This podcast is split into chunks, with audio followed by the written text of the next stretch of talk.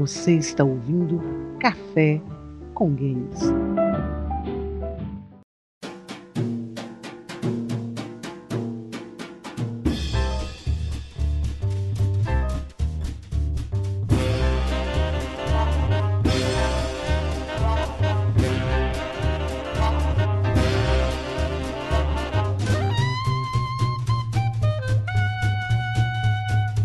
Ergam suas garrafas de café, empurrem os seus joysticks, está começando mais um Café com Games. Eu sou o Vina das Montanhas e Green Fandango é um salgadinho mofado. Meu nome é Igor e tudo que eu queria que meu sobrenome fosse Calaveira. Imagina o Igor recebendo os caras no hotel. Eu imaginou, velho, um crachá com o nome? Calaveira? Foda, hein? Pensar duas vezes antes de mexer com você, velho. Aqui é o Sorinha e até o final do cast vai ter um bando de brotado. Meu nome é Heriberto e aquele que começar a encher linguiça vai sentir o gosto gélido do corto de minha foice, porque eu sou o editor sinistro. Ah, Essa foi boa, hein? Meu nome é Manny Calaveira. Sou seu novo agente de viagens. É isso aí. Então, pra gente poder falar sobre Green Fandango, a gente tá com um personagem aqui, né? Vamos entrevistar o Celso Flores, vai participar do cast com a gente, é isso mesmo? Diga aí, meu caro. Desculpa a demora, seu Flores. Ah, eu tô pronto pra te levar agora. Me levar? Para onde? Como pra onde, Celso? Nós não combinamos de te buscar na Terra dos Mortos, tomar café, comer pandemoto, jogar videogame, gravar podcast com a gente? É impressão minha ou você tá meio nervoso, cara? Nervoso? Não. É a sua aparência, sabe? Ela intimida um pouco. Isso deve ser pela minha voz grossa ou pelo meu tamanho. Tá, mas e aí? Tá pronto pra nossa grande jornada ou só eu que tô empolgado aqui? Que jornada? Porra, Celso, como que jornada? Já tem mês que a gente tá te chamando pra poder gravar um podcast com a gente, cara. Pelo que eu me lembro, a gente tá te chamando desde o podcast número 9. Número 9? É o nosso podcast sobre games de terror. Eu achei que essa sua cara esquelética e essa experiência em morte que você tem, você podia participar com a gente. Bom, nosso tempo tá esgotando e infelizmente não vai dar pra te levar mais pro Não no Submundo, cara. Por que não? Você poderia me dar uma carona. É, então, ah, eu não posso. Eu tenho que gravar podcast, tem a leitura de e-mails e eu tenho que ajudar o Eribo com a edição pra gente poder colocar o podcast no ar pros nossos ouvintes ainda hoje, cara. Serviço comunitário, né? Bem, acho que tem gente que está pior do que eu.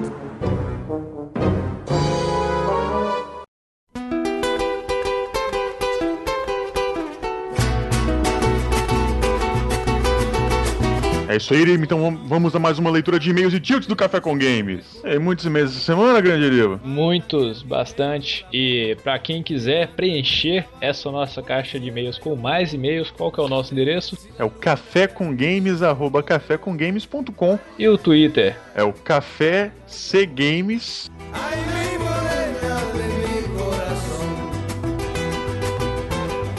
Temos mais um e-mail aqui então de Matheus Alberto Pérez. Saudações, povo feliz. Mais uma vez agradeço pelos ótimos podcasts. Realmente existe uma evolução tanto na edição quanto no nível das informações que vocês vêm apresentando. E felizmente vocês não perderam o bom humor, que é a marca registrada da equipe. Acreditem se quiser, mas este último podcast do Príncipe da Pérsia eu ouvi enquanto eu estava sentado na frente de um cemitério à noite, esperando a minha irmã sair da academia que fica ali do lado. Demorou para ela sair e deu tempo de ouvir todo o podcast. Como mesmo ao fim dele, eu ainda, ela ainda não tinha saído, a minha mente desocupada começou a trabalhar. Era garantia de mico, mas como não tinha ninguém na rua, eu voltei um pouco à infância. Pulei que nem um manhan num dos postes de luz que tinha ali perto e fiquei tentando subir, dando uma de bacana, mas que na verdade estava mais pra assombração live action. Na mesma hora, assim que eu percebesse, uma moça passava na rua com seus dois pivetinhos e ficou barbarizada com a cena. A molecada riu, apontou e, meio sem jeito, dei um tchauzinho pra plateia. Pra começar, a moça me perguntou se eu não tinha vergonha e se eu tinha, se eu não tinha infância, né? E saiu andando com cara brava, repreendendo os, os filhotes. Senti na pele o que é ser tiozão amado pela molecada, mas odiado pelos adultos. Anyway, a daga do tempo não existe pra poder apagar esses lances. Mas é isso aí, como na vida real, não temos continues, pois a vida é uma só. Vamos aproveitar. Ótimo poema seu, Vina. Abraços e até a próxima. É isso aí, eu escolho alguns podcasts poder criar alguns poemas aí pra vocês. Mas bacana essa história do Alberto, né, cara? Do Matheus Alberto. Eu falei pra ele que Sabe aqueles revolvinhos de, de bolinha que tinha antigamente? Que o pessoal aboliu? Meu irmão trouxe alguns do Paraguai e eles têm aquela mira laser que fun funciona, sabe? Direitinho. Aí eu comecei a brincar de Resident Evil pela casa também. Atirando em quê, cara? Em Coati, em Queixada, Nada. Jaguatirica, em Longo? Agora a Tirica de novo. Dark Thunder Blue Moon, a nossa amiga Paula de novo. Olá, povo do Café com Games. É a Paula de novo. Mesmo com a alerta de zona de spoilers, eu escutei o cast até o último chiptune. E digo, vocês se superam a cada semana. E com certeza assistirei o filme e vou ler HQ. E por qual motivo vocês não falaram que eu também acertei o tema no Twitter, hein? Vina Double Pilgrim. Creio que foi por causa do tweet. E se a irmã do Sorin criou um monstro em relação a Scott, eu criei um monstro com o cast de vocês. Valeu por terem lido meu e-mail há uns casts atrás e minha irmã quase me matou porque eu falei daquela experiência, sabe? Sim, ela ouviu. Até a próxima, episódio de café. Explosivo. De explosivos. É. Eu, eu que fiquei no Twitter enquanto o upload estava sendo feito, perguntando quem adivinhava o tema. Aí pra, você, pra gente poder ver o seu tweet, você tem que dar reply com arroba café Games. Aí eu vou ver o seu tweetado lá na página de respostas. Nessa semana eu dei alguns tweets também aí, dando algumas dicas pra ver se alguém acertava o tema do podcast. Chegou a ver? Ah, vi. Alguém acertou? Não, né? Nossa, a menor ideia, cara. Vai pro próximo e-mail. Mais um e-mail aqui. Opa, e aí pessoal, beleza? Eu sou Wesley, técnico em informática, tenho 20 anos, São Paulo. Gostaria de parabenizar o ótimo trabalho de vocês, que está cada vez melhor. Fazia tempo que precisava assim de um podcast para nos alimentar com informações realmente boas e ricas. Acompanho o trabalho de vocês desde o podcast do StarCraft 2. Tem um brilhozinho no olho aqui, né? Não dá para reproduzir essa carinha. Graças àquele podcast, resolvi comprar o jogo e não me arrependi. Cara, você deveria ter comprado no link que tava abaixo do podcast, mas tudo bem. O último podcast estava muito bom. Scott Pilgrim é realmente uma obra-prima para nós amantes dos games. Vocês repararam que pouco antes do Scott receber a encomenda da Amazon, em um sonho toca a trilha da Fonte das Fadas e uma referência ao Zelda? Se não viram, depois dá uma olhada. Tá aí o link. Vocês vão representar na Campus Party? Temos planos sim, né, cara? Esse vídeo dele, deu uma olhada, eu vou postar agora na lista de é um post que saiu na Games Radar com todas as referências de games do filme do Scott Pilgrim que são um pouquinho diferentes da, da HQ. Ficou muito bacana. O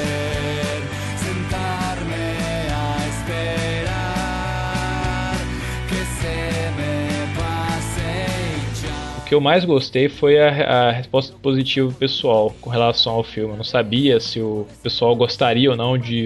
Eu não sabia quantas pessoas conheciam o Scott Pilgrim e quantas gostaram da ideia, sabe? Eu, eu e o Sorin, a gente ficou muito nervoso sobre mostrar isso pra todo mundo e querer que todo mundo conhecesse. Fiquei muito feliz também ao longo da semana com as aparições do, do time de produção do filme eh, em vários lugares diferentes. Teve o Guilherme Del Toro, que elogiou pra caramba o trabalho do Edgar Wright Olha só. e falou que as distribuidoras americanas estão realmente sacaneando com cineastas europeus e é, é foda quando um filme bom desse fica no escuro e Hollywood enche os cinemas do mundo inteiro de filmes de merda, sabe? Ele saiu, o pessoal gravou a entrevista com o Del Toro, mas não pôde pôr no vídeo no site porque ele saiu soltando um monte de F-bomb. Fuck, pra tu canto é canto. É bacana, cara. Eu, eu acho assim que realmente muita gente deve ter se identificado mesmo com o Scott Pilgrim. Uma prova disso é que a galera comentou bastante ao longo da semana no, no nosso, no nosso post, né? A maioria aí, 99% comentários positivos aí. Tivemos o nosso primeiro troll, Bem-vindo, Troll. o vulgo PT, como é uma democracia, nós, nós vamos deixar seu post ali. Mas, galera aí, né? Todo mundo preferindo a Knives do que a Ramona Flowers, é isso mesmo? Eu acho que isso é ficar no- na metade do caminho, hein? Eu, eu acho que a Knives é atraso fora cadeia. Eu tenho fortes motivos para poder concordar com você, cara. Na parte que eu me identifico com o Scott também passou a Knives pela minha vida e eu sei que é atraso.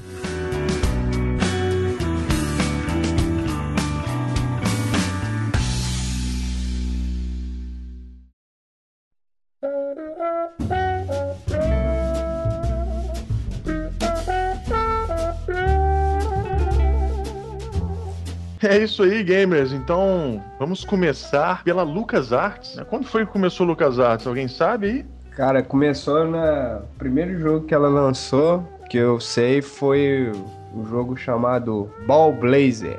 O grupo das empresas do George Lucas era a Lucasfilms, que nesse meio tempo, entre 77 até a criação do LucasArts, nesse meio tempo teve um monte de reviravolta. Teve a criação da THX e da Industrial Light and Magic para poder produzir efeitos especiais das trilogias Star Wars. Ele perdeu a Industrial Light and Magic, teve que comprar ela depois. Ele foi vendo assim para onde que o campo da, do entretenimento corria, ele caçava um jeito de ir atrás. Então ele criou uma divisão para livros, um outro para quadrinhos e eventualmente quando os videogames começaram a se mostrar um mercado amplo para o entretenimento, ele criou a LucasArts também. Que na verdade, quando começou, ele, é, LucasArts chamava Lucasfilm Games, que era ficava ali no rancho Skywalker, né? Que é meio que uma um, um sítio onde fica localizado tudo isso, né, cara? Ih, cara, lembrei do sítio Neverland. Do... é, só que sem brinquedos. O Rancho Skywalker ele serve tanto assim para um espaço aberto para poder gravar cenas como estúdio, como também um reduto criativo, sabe? Um, os caras do, dos grupos de criação quer passar um tempo para se relaxar de um bloqueio criativo, os caras vão para lá. Mas o Igor falou que o primeiro jogo da LucasArts, né, Lucasfilm Games, foi o Ball Blazer. O que, que era o Ball Blazer, cara? Em 1982, a LucasArts se uniu à Atari, a companhia de jogos, e lançou pro Atari 5200 em 84 só. O Ball Blazer. Ball Blazer, cara, era basicamente. Não tem aquele jogo Pong, que é uhum. é como se fosse um tênis bem primitivo? Esse Sim. Ball Blazer era praticamente a mesma coisa, só que era com naves e ele tinha uma, dava uma sensação de três dimensões. Se é que uma coisa dessa pode existir no Atari, né, velho? Se você pegar vídeo aí, cara, você não entende nada, velho, do que tá acontecendo no jogo, só vê bola pulando e, e, a nave indo de um lado para o outro. Porque você tem a, a, perspectiva de primeira pessoa. Então só jogando mesmo para você entender como é que funcionava o jogo. Mas era um jogo bem simples, mas que fez muito sucesso. E na época o Atari ele tinha mais esses jogos que eram conhecidos assim pela simplicidade. Esse Ball Blazer até hoje se você pegar você vê que ele já estava um pouco à frente da época. E eu acho que é isso que era uma das características da Lucas LucasArts também, né? Assim, em 91, que ela já começou a, a produzir os, os primeiros Adventures e ficou conhecida por isso ela também destacou por isso, porque depois do Atari ela já pulou direto para os computadores domésticos. Ela já pegou esse público mais seleto, não envolveu com consoles. Teve em 86 o Labyrinth, que era daquele filme, cara, o Labirinto com David Bowie. Isso. Que a Xuxa copiou, velho, fez Super Xuxa contra o Baixo Astral. O Super Xuxa Completação é uma cópia desse filme, velho? É uma cópia, cara. Ah, é aquele que tem aquele demônio foda pra caramba Caramba e os bichos da Vila Sésamo? Os Goblins, é. Primeiro Labyrinth. E depois que lançaram, junto com a Icon Deja Vu, inspiraram o título lá, Maniac Mansion. Então depois do Labyrinth, que veio o Maniac Mansion, que inaugurou a primeira engine só para fazer jogos de Adventure, que é a Scam. Script Creation Utility for Maniac Mansion. Que ela faz funcionar aquele cenário que você interage, velho. E essa Scam que revolucionou mais estilo de Adventure, porque basicamente o que, que ela mostrava pro jogador? Era aquele cenário que aparecia ali para você interagir e de certa forma outras coisas iam acontecendo independente daquilo, entendeu? Que foi usado como esse sistema por muito tempo era a interação de objetos e verbos. Você tinha que pegar um objeto, levar para um verbo e interagir com ele. Não era essa interação automática que a gente conhece hoje. E tinha muito puzzle e o Maniac Mansion você escolhia yeah um grupo de personagens para poder entrar cada vez que você iniciava o jogo. Só que você tinha que escolher o grupo de personagens certos e equilibrados. Se você fizesse uma escolha errada nesse começo, chegava lá na frente o jogo se tornava impossível de dar continuidade. E ele tinha um monte de itens sem noção. Tipo assim, você pegava uma motosserra, só que você nunca encontrava o combustível para motosserra. Sabe? Ele era cheio de, um, de umas piadas completamente sem noção. Mas foi nessa inserção aí de piadas que começou a tomar o jeito dos Adventures da LucasArts ter esse humor todo nonsense. Então com essa engine começou a sair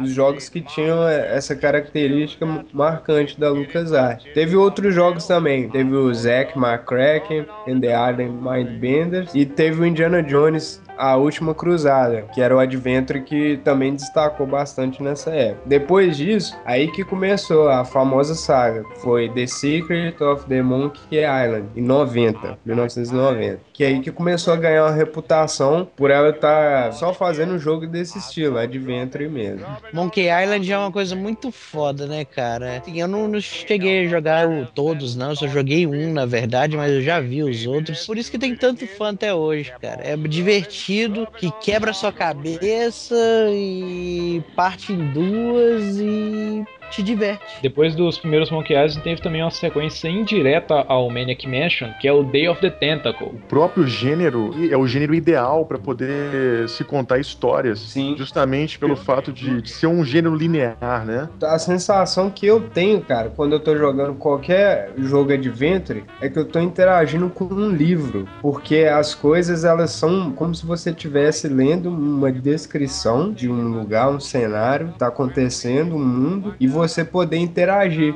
Então, se você levar isso pra linguagem da literatura, fica praticamente a mesma coisa. Por mais liberdade que você tenha, quando você atingir um objetivo no Adventure Game, é que vai, entendeu? Montar a história. O gênero de Adventure, ele se baseia muito na resolução de puzzles, né? E quebra-cabeças. Então é como se você estivesse lendo um livro de suspense ou de mistério em que você não visse aquela resolução inteligente que o personagem tem para um problema. Você é que se sente criando a resolução para aquele problema. Você que tem que quebrar a cabeça para dar continuidade à história. Nada ma- dá mais prazer, né? Do que você conseguir resolver um quebra-cabeça e conseguir ir adiante na história, cara. É, o bacana é que esses mesmos quebras-cabeças que você tem que resolver, para você ter uma imersão maior e para ter uma aceitação maior da história, eles têm que estar ligados à, à- própria história, né? Não pode ser assim, um quebra-cabeça sem, sem Aleatório. sentido. Exato. Igual os que são inseridos em muitos jogos hoje, né? Resident Evil, por exemplo. praticamente, É, você tem que resolver um quebra-cabeça separado. Tem que praticamente, sei lá, jogar um, um Tetris ali, vencer uma fase pra continuar um jogo que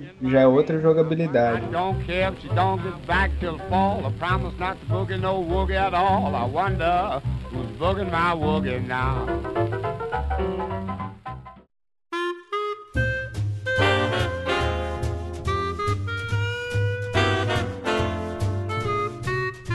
Depois do The Secret of Monkey Island, ela lançou The Manic Mansion, The Day of the Tentacle, igual o Heriberto falou, em 93. Depois disso, teve aquela época que os jogos já começaram a ter uma evolução a mais, que é a outra geração, do PlayStation 1, Sega Saturn e Nintendo 64. Então nisso aí, vocês perceberem, os jogos de Adventure já ficaram um pouco mais abaixo, porque nessa época, velho, era tudo admirar gráficos. O jogo já tem a capacidade melhor, o gráfico tava é incrível. Mesmo assim, ela continuou, lançou A Maldição da Ilha do Macaco, 97, e depois que veio a grande tacada com o Green Fandango, em 98. Cara, Tim Schafer, Kaffer é o cara, velho. Schaefer. Tim Schafer era o cara. O cara formou em Ciência da Computação na Universidade de Berkeley e começou a trabalhar com Lucas Arts. Tem uma curiosidade que quando ele estava fazendo a entrevista para entrar na Lucas Arts, ele fez primeiro uma entrevista por telefone. E durante essa entrevista por telefone, cara, com o David Fox, ele informou que era fã, bicho, de um jogo que chamava Ball Blaster. Só que, que ele não sabia que esse Ball Blaster era uma versão pirataça, velho, do Ball Blazer. Que é Eu vou pra Rockstar Games e vou falar que eu adoro a versão do GTA San Andreas em Minas Gerais.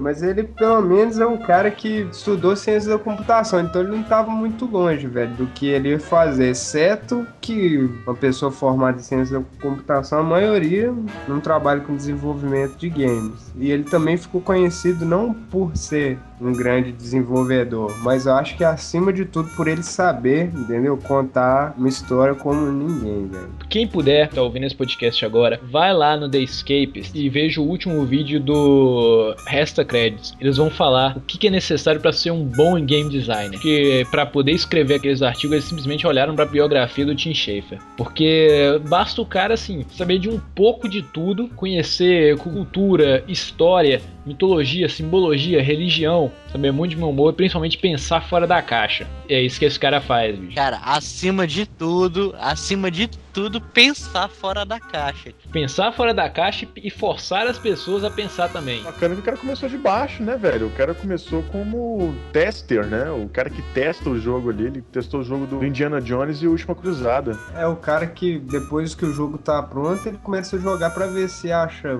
erros e tal, né? Ver se o jogo tá pronto pra ser vendido mesmo. Minha futura profissão, cara. Tô, tô concorrendo a vaga de beta teste aqui na Nova Zelândia, cara. Sério? Sério? Caramba, velho. Pô, bacana. Para os nossos ouvintes, alguns de que já leram revista de dicas, a maioria dos jogos tem sempre uma dica como ativar o debug mode. Vocês já viram aquilo? Já. Já. Um jogador que não serve pra nada. Só que o cara que faz os testes na empresa, ele entra com o jogo com o debug ligado e ele fica procurando por parede invisível, por buraco, por bug. E no lugar que ele encontra, ele anota as coordenadas onde ele encontrou o bug e passa para a equipe de correção. É para isso que serve o debug mode. É tipo um padre Não. Quevedo, né, velho? O cara chega. Não, o cara chega, não, esta parede não existe. E atravessa. Nossa, seu padre Quevedo, eu, eu juro que eu consegui atravessar a parede aqui com o Prince of Persia. Não, isso é pura charlatanice. Pura charlatanice. O Padre Quevedo era beta teste da. da real life, né?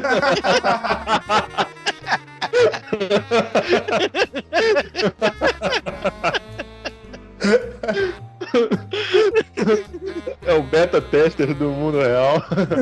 Não falo que na Matrix essas coisas sobrenatural é tudo bug. É verdade, cara. Ele baniu o cheater lá, o homem do raro. Gente,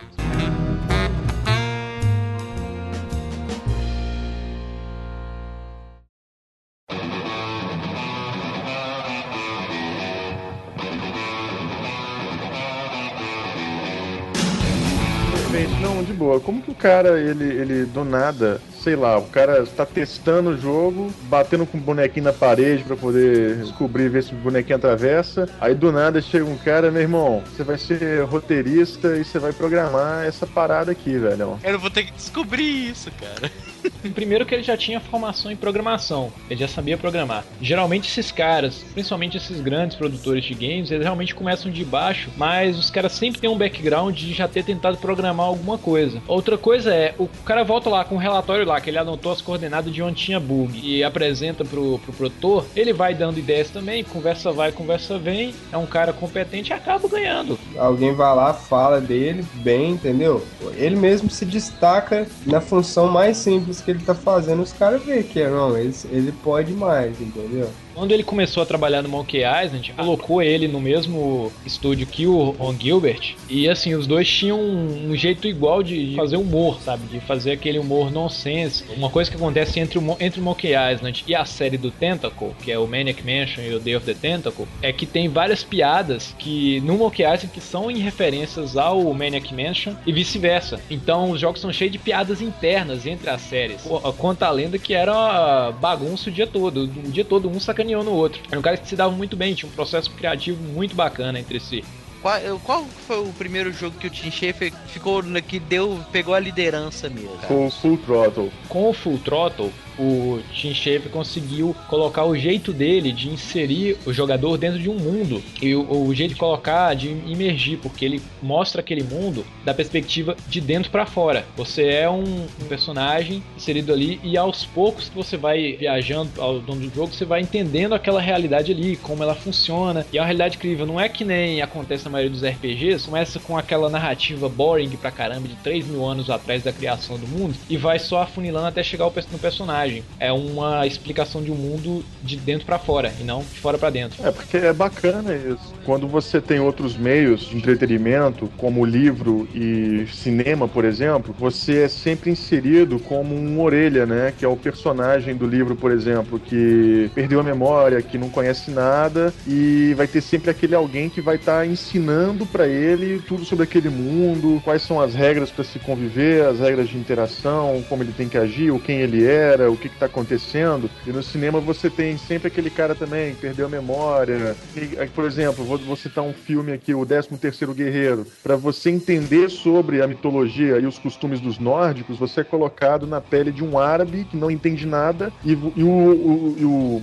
telespectador passa a entender e compreender aquele mundo a partir do ponto de vista do, do- desse personagem. O que não acontece, por exemplo, no Full Throttle e no Green Fandango. No Full Throttle você realmente já joga com um personagem mais experi- experiente, com o Ben, é, tem uma, to- todo um conflito com a, a própria indústria de veículos. Os carros passaram a, a não ter rodas mais, mas ainda tem muitas gangues de motoqueiro. É um universo meio sci-fi inspirado em filmes de motoqueiro. E o que insere você dentro do mundo são os diálogos. Correção, motociclista. Você falar motoqueiro é o, é o entregador de pizza. É, e eles brigam pra caramba com isso. Nossa, esse cara quase te fuzila, velho.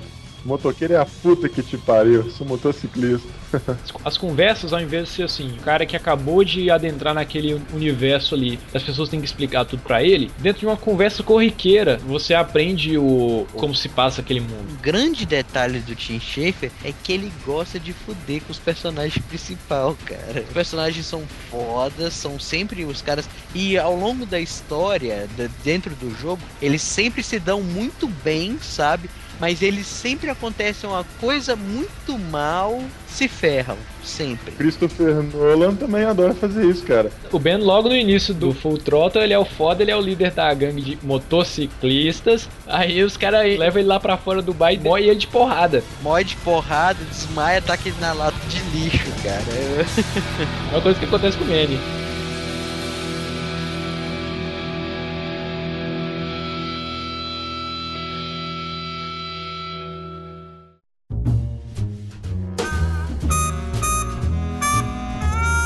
...1998. O ano, grande ano.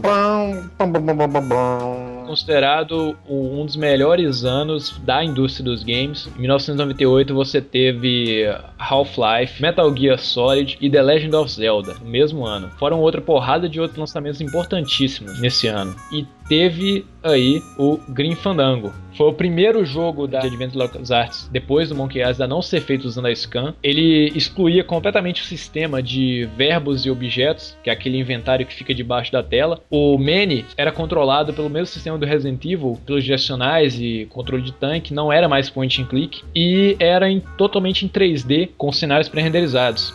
Na época, em 1998, todo mundo estava fascinado com o 3D, gráficos poligonais e tudo. Tim Schafer tava, olhava para aquelas coisas assim e, ó- e assim, gente, isso não, isso não tá bonito ainda. Só que ele conseguiu desenvolver um estilo artístico pro jogo em que o, o gráfico 3D casa muito bem, porque os personagens todos do jogo são, são esqueletos, são calaveiras, e eles têm um formato todo caricato. Então, se você pegar o jogo hoje pra jogar, como a gente fez ao longo dessa semana, você vê que o gráfico não envelheceu. Os- Graficamente, ele tinha alguns recursos revolucionários para a época, que você tinha o sistema de sombras projetadas. Vocês repararam isso? Muito maneiro, cara. Você anda por um lugar assim, a, se tem um poste de luz, a luz muda de lugar projetado sobre o corpo do Manny e dos outros personagens. Tem um, um sistema de sombreamento muito bacana que você vê em poucos jogos. Você pode ver, por exemplo, você vai virando o Mendes, você vai vendo a, a sombra incidindo em relação a, a algumas partes dele, do corpo dele. Isso é genial, cara. Também a sombra projetada no cenário se passa perto de uma parede, a sombra vai dobrar na parede. Antes de 98 você tinha o que? Resident Evil que a sombra do cara era uma bolinha preta no chão. Era uma coisa que não era comum na época. O Green Fandango, ele é baseado no folclore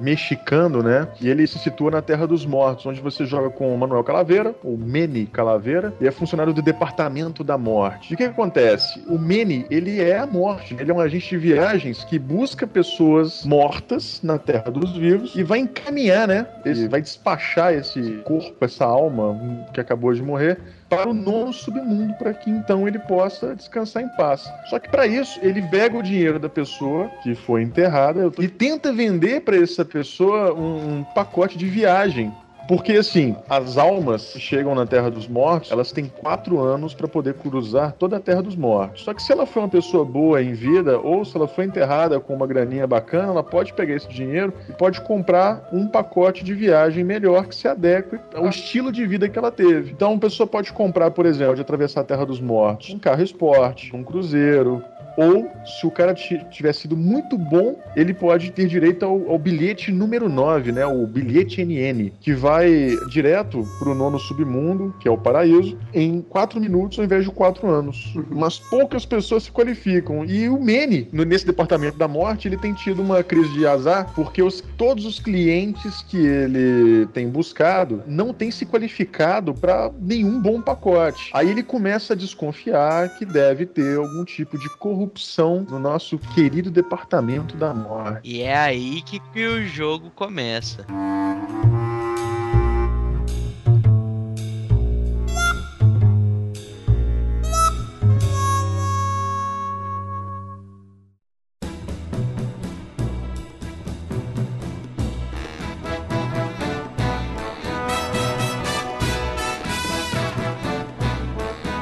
jogo você começa na Dia de los Muertos, não é isso? Como é que tá meu espanhol aí, ô Igor? Dia de los Muertos. poliglota. Você é um troglodita.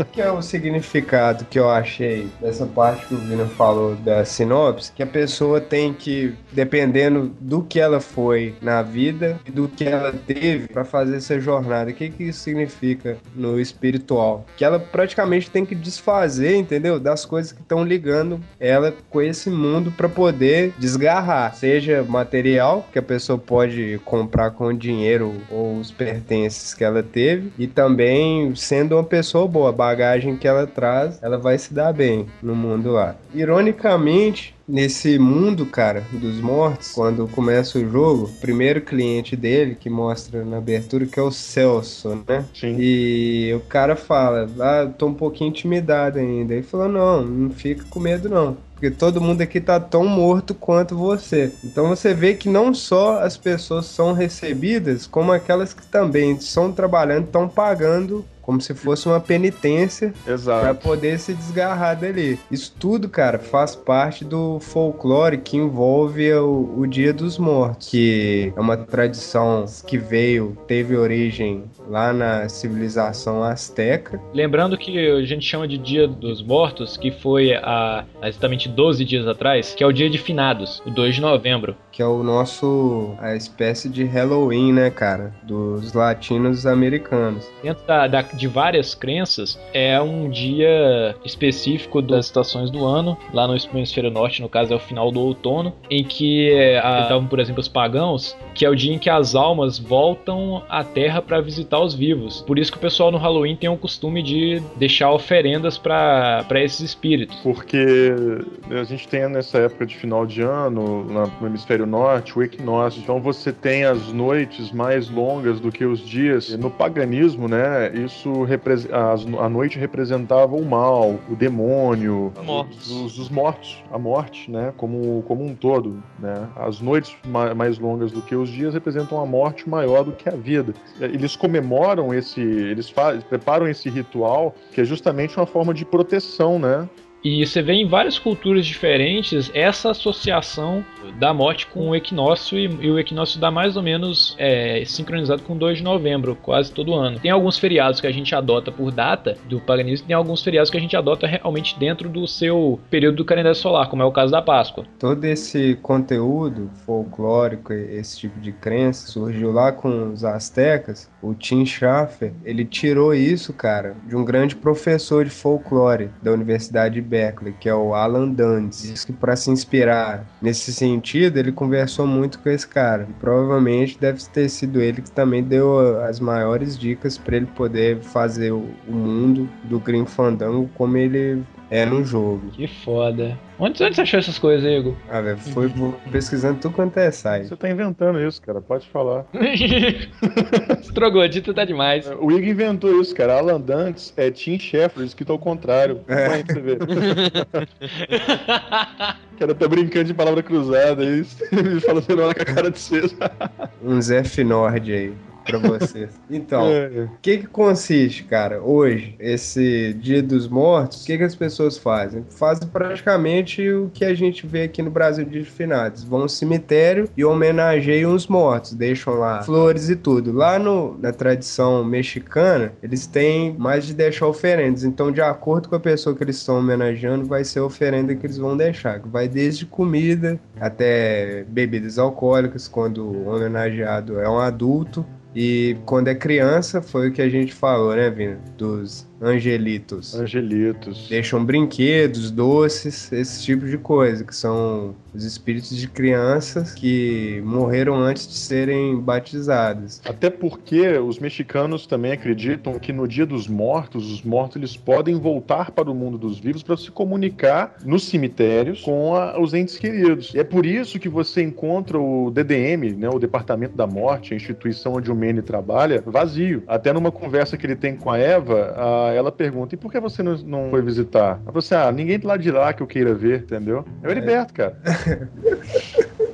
Os mexicanos, eles têm uma coisa muito particular e legal de você pesquisar, porque, assim, muitos dos santos da Igreja Católica são adaptações de figuras pagãs, como o São Jorge é uma adaptação do mito do Siegfried. São Nicolau, que é, virou o Papai Noel, também é um, é um santo dos, do- dos irlandeses. Então, a, é comum que haja lá no México, que eles têm muito esse- essa coisa de santos, né, ligação com santos, também de misturar um pouco com a cultura dos maias, que já estavam ali. Então você vai achar muita semelhança ali com, com as coisas de santo, o catolicismo e a própria cultura maia. Lá também a identidade do Dia dos Mortos é mais forte do que em todos os outros lugares, pelo que ela se apresentou no jogo. Por isso que a gente tá falando tanto do, do Dia dos Mortos no México. Porque o, o Green Fandango, né, o jogo, ele, ele se passa em quatro anos, mas você só joga durante quatro dias desses quatro anos, e os quatro dias que você joga são quatro dias de finados. O, o bacana é que você consegue, no, no próprio jogo, toda essa cultura, ela é jogada pra você, e você vai descobrindo isso nos pequenos detalhes, entendeu?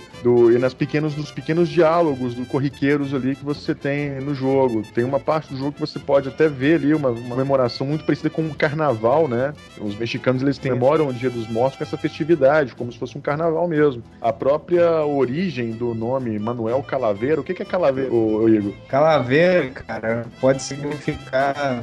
é, tem diversos significados. A palavra mesmo, no sentido literal, significa caveira e esqueleto. Tem uma- um ditado em espanhol que usa quando a pessoa morreu, que eles falam, né? La calaveira se levou, que significa assim, a morte o levou. Que ela pode significar outras coisas também, desde o sentido de crânio mesmo, que é uma tradição que significa a morte, porque desde os antepassados da idade da pedra já, já tinha já essa cultura de guardar o crânio das pessoas mortas para poder simbolizar que aquela pessoa ainda significava alguma coisa. Então, a calaveira, ela significa o crânio mesmo, igual falei, ela pode significar também é, são pequenos poemas que as pessoas que têm uma melhor habilidade de escrever durante o Dia dos Mortos elas fazem poemas para homenagear É a versão mexicana do cordel. do cordel, exato. Só que esses poemas, a maioria, cara, são como se fossem anedotas, piadas, entendeu? Então ela faz ali uma coisa como se fosse uma chacota, uma malhação daquela pessoa que morreu, mas tá querendo homenagear. O povo hispânico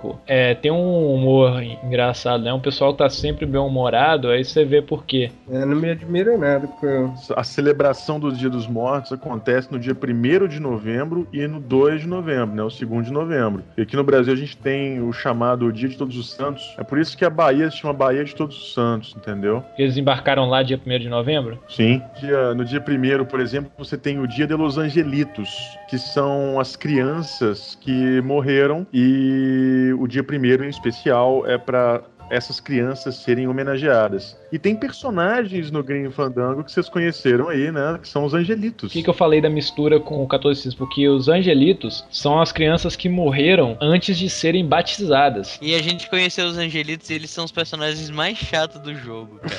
São crianças, cara, são crianças.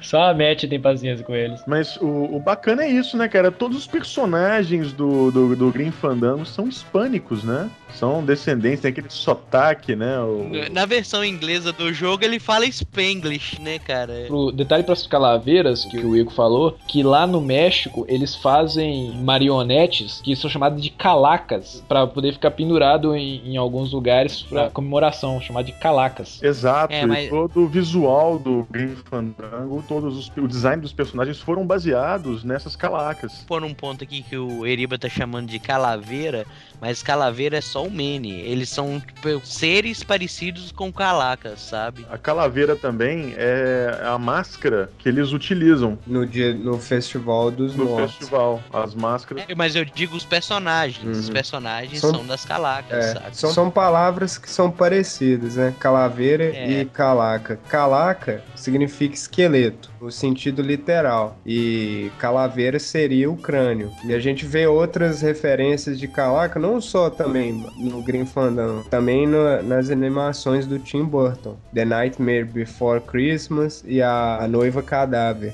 The Nightmare Before Christmas chama aqui Estranho Mundo de Jack. E tem também no dele- aquele jogo do Play 3 Little Big Planet também tem uma calaquinha. Uma relação entre os três, sabe? O Green Fandango, o Noiva Cadáver e o Estranho Mundo de Jack. Já perceberam que o mundo dos mortos é mais alegre que o mundo dos vivos? É justamente isso que é o festival, né, cara? É uma coisa que eu ia falar, que com todo esse significado, velho, acho que no final as pessoas querem que alguém morra, né? Pra elas terem o que comemorar. Não, eu acho que, eu acho que não é isso. Eu acho que para muitas culturas realmente a morte é uma libertação. Por que, que a gente tem tanto medo dela, sabe? Eu acho que é mais uma, uma demonstração de, de fé, porque a morte para várias culturas é um rito de passagem. Então, lá no Japão mesmo, o luto, ele não é feito vestido de preto, ele é feito vestido de branco, que as pessoas estão conscientes de que a pessoa tá indo pro descanso dela. Exato, é por isso que no Brasil a gente absorveu até essa cultura também. O casamento também ele é feito né, com roupa branca. Tem outras culturas também que encara a morte de forma inusitada também. Os ciganos mesmo, cara, todo o velório deles é uma festa, velho. Devia ter, deve ser porque ninguém gosta de cigano, cara. É o que que não é motivo pro cigano fazer festa? Tem a, a carta do tarô cigano também, da morte, que é sinistrona, velho. Então, você vê muito em filme, geralmente, que tem aquela interpretação quando sai a carta é um- uma coisa ruim. Mas na verdade ela significa isso, é uma transformação, entendeu? Porque a morte é, é- é a parte do ciclo da vida. Você vai ter que passar por aquilo dali pra, pra renovar, porque acredita na, na reencarnação. Podia ser. As, as cartinhas das ciganas podiam sofrer um design diferente. Podia ter um meme ali, né, velho? Já pensou? Fazer um, um baralho de tarô do Green Fandango.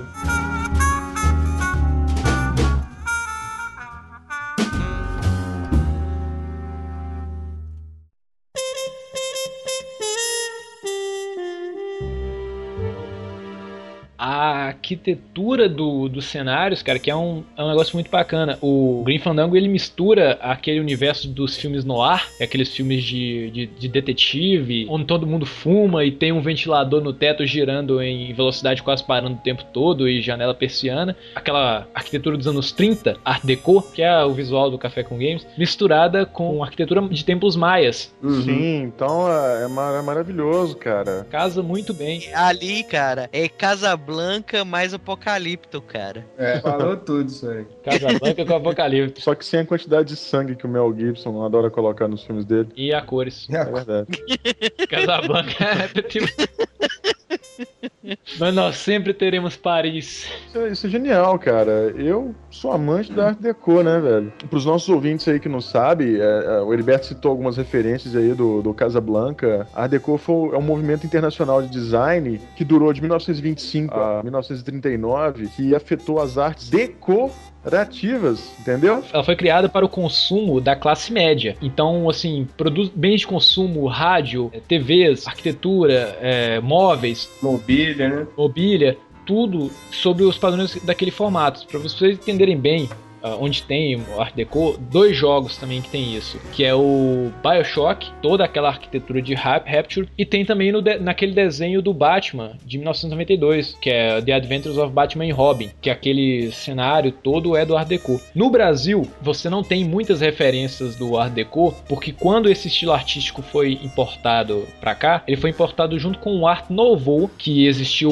alguns períodos antes, a partir de 1912 na Europa, e ambos os dois foram vendidos somente para elite. Quando o Art Nouveau era uma coisa de elite, o Art Deco era uma coisa de classe média. Aqui no Brasil não teve isso, foi tudo para elite. Mas vocês sabem qual que é a maior estátua do mundo construída em Art Deco? Qual? O Cristo Redentor. O Megazord de Jesus? O Megazord de Jesus. O formato das curvas, né? O Cristo Redentor é considerada a maior estátua do mundo, construída em Art Deco. A estação ferroviária de Goiânia também é toda em Art Deco. Coreto da Praça Cívica em Goiânia também é, é toda em Art Deco. Coliseu do Porto. E a parada da- é, das arquiteturas dos templos maias, né? E, na verdade, a arte maia, ela é toda geométrica. Sim. Ela é baseada em formas geométricas mesmo, assim, aquela curva é uma forma geométrica, obviamente, mas eu me refiro a triângulo, quadrado, entendeu? Mas uma grande característica da- dessa arte maia e asteca é que eles representavam, assim como os egípcios, eles representavam as histórias das tudo que acontecia nas paredes. O próprio Green Fandango ele usa isso, que é na tela onde você avalia o progresso no jogo. É uma gigantesca quadro baseado em arte maia que você vai vendo ali é, figuras de desenho de cenários e de eventos do jogo, que à medida que você vai completando eles vão aparecendo.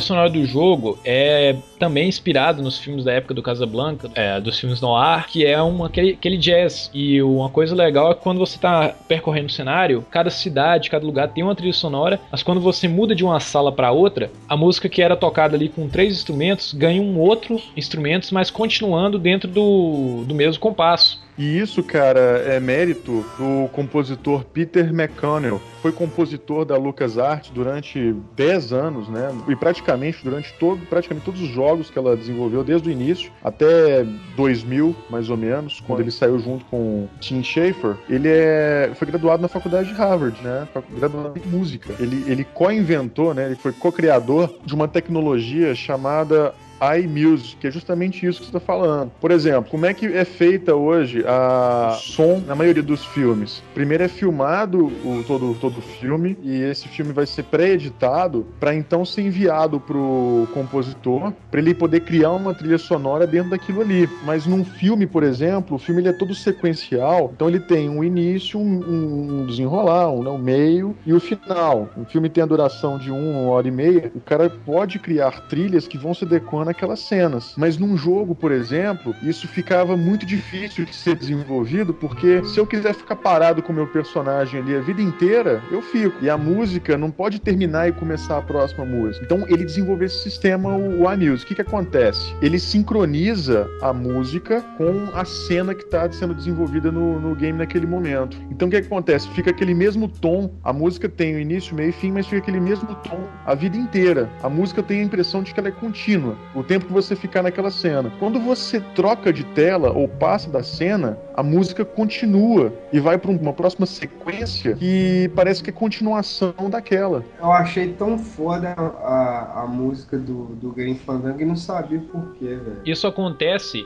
hoje muito bem em dois jogos, que é no Dead Space, que a música vai aumentando a tensão dela à medida que você vai chegando perto de algum lugar. Um outro jogo que aplica isso de uma forma diferente é o Red Dead Redemption. E isso influenciou toda uma, uma geração de games que vieram posteriormente. Mas isso não foi criado no Green Fandango. Isso foi criado pelo, pelo Peter Mac. Isso foi patenteado pela LucasArts. E a primeira aparição de, de, dessa tecnologia foi na quinta versão do Scan, em 91, da engine Scan. Qual foi o game que é a quinta engine do Scan? Cara, se não me engano, foi o Day of Tentacle. Um outro jogo que usava essa tecnologia, mas não dessa forma tão dinâmica, era o Soul River. Cara, não sei em relação a vocês aí, mas mas eu sou totalmente apaixonado pela trilha sonora do, do, do Green Fandango, que, que é uma trilha sonora original, porque pega aquela. pega a, o famoso mariachi, né? Mexicano, e mistura com, com jazz, cara. E particularmente vocês aí, qual que é a, são as músicas de vocês aí? Sem dúvida nenhuma é a música que toca no festival, as duas. No festival? Por quê? Lembra o quê? Lembra aqueles flautistas colombianos nas praças vendendo. Toda cidade Sim. tem um flautista ou no colombiano que fica vendendo CD, velho. Que nada, cara, é chileno. É tudo é, é chileno. chileno. Eu acho que é peruano, hein? Uma das minhas preferidas é do Cassino Calaveira. Tipo Cocobongo? É. Cocobongo. É. Cocobongo do Márcio. Do, do, fundo do baú essa, hein? Não, cara, eu gostei muito da musiquinha da, da máquina de que entrega cartas, saca, pros personagens. Gostei da música da sala. Eu não sei porquê, mas me chamou atenção. O bacana é que essa música do Night, Night Heaven, ela é mó calma. Aí tem aquela p daquele palhaço pra estragar a tranquilidade da... tipo assim, o cara não é abalado, né, velho? o cara tá fazendo balão pra ninguém. Aí chega um cara do nada, meu filho quer outro balão de animal. a minha favorita é uma que rola um solo de trompete brutal, velho. Que é a do Ossomóvel. Lá quando eu tava na floresta petrificada, eu ficava em cima do Ossomóvel só pra poder ouvir essa música toda. Essa é do Bonnie Wagon, velho. Parece surf music também, velho. Aham, realmente parece.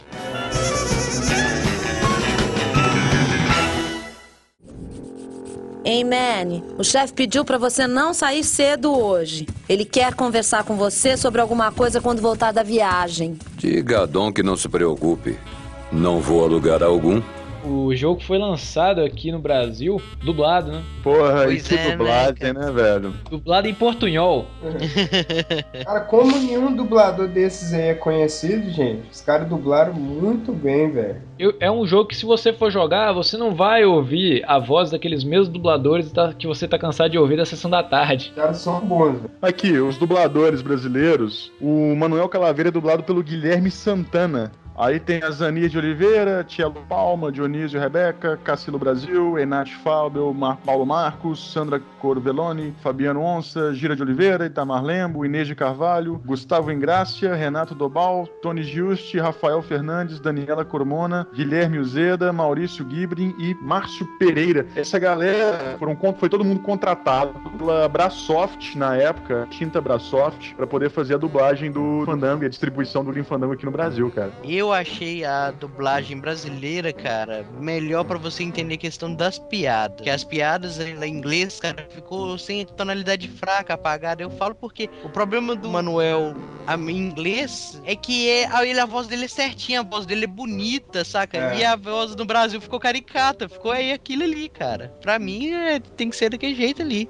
E tipo assim, questão da dublagem, é tanto válida a própria inglês, que ainda vou jogar ele em versão inglês depois, mas eu joguei a versão brasileira e amei a dublagem, a dublagem foi muito boa. Pra mim a dublagem tá melhor do que a dublagem inglês, né? Não, é, não e outra, não é dublagem inglês, né, cara? Que eles, eles falam, né? Porque é como é áudio original, é voice acting, porque dublagem é o que a gente faz, né? Eu, eu cara, eu particularmente, eu adorei a, a dublagem brasileira, né? Ficou, achei que ficou muito bom. A gente fez aquele podcast com entrevistando o Felipe Grinan pra gente conhecer um pouco mais sobre a dublagem. Se os recursos de dublagem eh, são escassos hoje, em 2010, a gente teve a belíssima dublagem do, do StarCraft 2 aqui no Brasil, mesmo com todas as limitações técnicas. Imagina como é que era há 12 anos atrás, né? Sem querer ser mais chato com relação à dublagem, mas no Green Fandango dava para notar, principalmente na parte que, que o Manny ou a Olivia vão fazer poemas, dá para notar notar desnivelamento do áudio e um pouco de, de cheira de microfone, que a gente tem muito aqui no nosso podcast por falta de microfones profissionais, mas você vê que o equipamento que foi utilizado na dublagem do jogo não era de primeira. Você percebe muita cheira de microfone. Como dublagem ficou muito bom, saca? Mas só que realmente teve esses pequenos problemas aí que, no qual você tá citando aí. Feito na raça. É, o que enaltece ainda mais o todo o mérito do, do, do dublagem, né? Do trabalho que eu vi. Fizeram milagre. Antes do StarCraft 2, pra mim, sempre foi a melhor dublagem do, de game no Brasil. Eu acho que ficou até superior ao do próprio Max Payne, que foi dublado em 2001. Detalhe pras piadas que no portunhol funcionam bem pra caramba, né? Uma tradução, né? Foi uma adaptação, porque você tem muitos termos abrasileirados ali, o tal do dois de paus, que o Dom Copal chama o Manny. O Igor falou que o Igor jogou a versão em inglês. Ah, não tem rimas em alguns poemas e em algumas frases, do, em algumas passagens do jogo. E a versão em português tem rima, como aquele poema que a Olivia recita sobre a passagem do Green Fandango, né? Ossos nos ossos nós dançamos, com pés que nem tocam o chão. Para a música e então notamos o som vazio da escuridão. Se em vida nosso amor foi um tango, e isso ninguém pode negar, continuamos neste green fandango até podermos em paz descansar. O cara mais massa, Manny, né, também, que é que ele todo charmoso e tal, galã, assim. Ele é aquela coisa, né, cara? Ele é o James Bond morto, né? Ele é o pegador, né, cara? É, cara, ele é o pegador. Eva. Quando você vai pro segundo ano, dá a impressão que ele pegou todo mundo. Olivia, Lola, não É sei Lola, é. A Carla dá em cima dele direto, né? É. A Carla é a mais descarada, né? Ele é o Humphrey Bogart, cara, do Casablanca. Aquele, aquele tom charmosão, assim, bem. O pessoal tentar se referir melhor ao Capitão Kirk da série original de Star Trek. Aquela coisa bem canastrona, cheia de sobrancelhada. Comentário sarcástico é com ele, cara. Pegou todos os brotos, né? Pegou. Então, um outro, uma outra passagem também que gostei pra caramba da, em relação a essa rima que foi feita, né? São as calaveiras, que é quando você lê a placa pra poder encontrar os castores de fogo. Tem uma descrição interessantíssima ali que tá diretamente relacionada aos castores de fogo mesmo, né? Alguma coisa tipo. Osso por osso, eles o despedaçarão. E um trono humano com você construirão. E o rei sentará suas nádegas reais sobre o que foi você, mas já não é mais. Esta chave abre o portal do inferno adiante. Use-a bem, incansável viajante. Essa chave abre o portal do inferno adiante. Use-a bem, incansável viajante. Achei maneiro, cara. É, é maravilhoso isso. Quer dizer que o pessoal teve alguma liberdade para poder adaptar o texto e adequar ainda mais para uma aceitação aqui no, no país. Mas, cara, mas vale lembrar também que os jogos da LucasArts, não em questão de dublagem, mas em questão de adaptação de texto, todos eles tiveram esses adventures, cara. Do- A série da Ilha dos Macacos e o Green Fandango também. O Throttle também teve uma tradução também. E ele também é cheio de adaptação. Só que nos outros era apenas o texto. Como o Felipe Grinan falou, né? O pessoal chegou, deu a voz pra ele, não falou pra que que era, só falou que era pra dublar. Em videogame, a voz não precisa de timing, certo? Igual é a dublagem de filme. Então os caras tiveram a liberdade para poder extravasar e aumentar ou diminuir determinada frase. Sabe, a liberdade foi maior e eles sabiam dessa liberdade que eles tinham em mãos. Justamente, dentro de jogo tudo bem, mas nas cutscenes não tem como. É verdade, tem que ser adaptada, né? Mas, mas de qualquer forma, ficou, ficou, ficou excelente.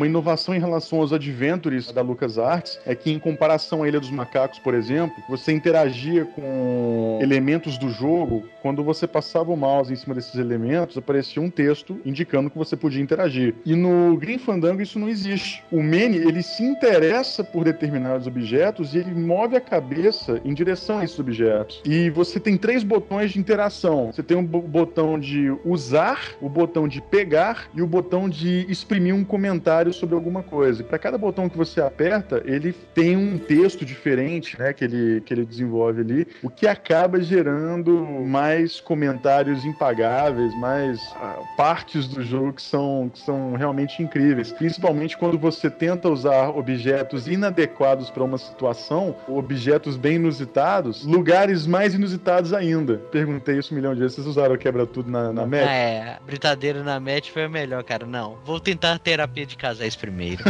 Eu uso a foice perto de qualquer pessoa, esta alma já foi ceifada. A britadeira se chama quebra tudo, né? É, quebra tudo. Aí quando você vai quebrar alguma coisa qualquer, ele fala: Não, não quero quebrar tudo isso. que eu acho massa é isso. é muito gostoso, cara. É muito divertido. Pra mim, o único problema do Green Fandango é que o jogo acaba sendo muito curto. Você pode ficar duas horas no jogo ou pode ficar 30 horas no jogo, dependendo do quanto você agarrar. Mas curto porque ele te coloca num universo, né? Num mundo tão, tão vivo, né? se é que pode se dizer assim, você acaba se apegando a, a, aos, aos, personagens, sabe?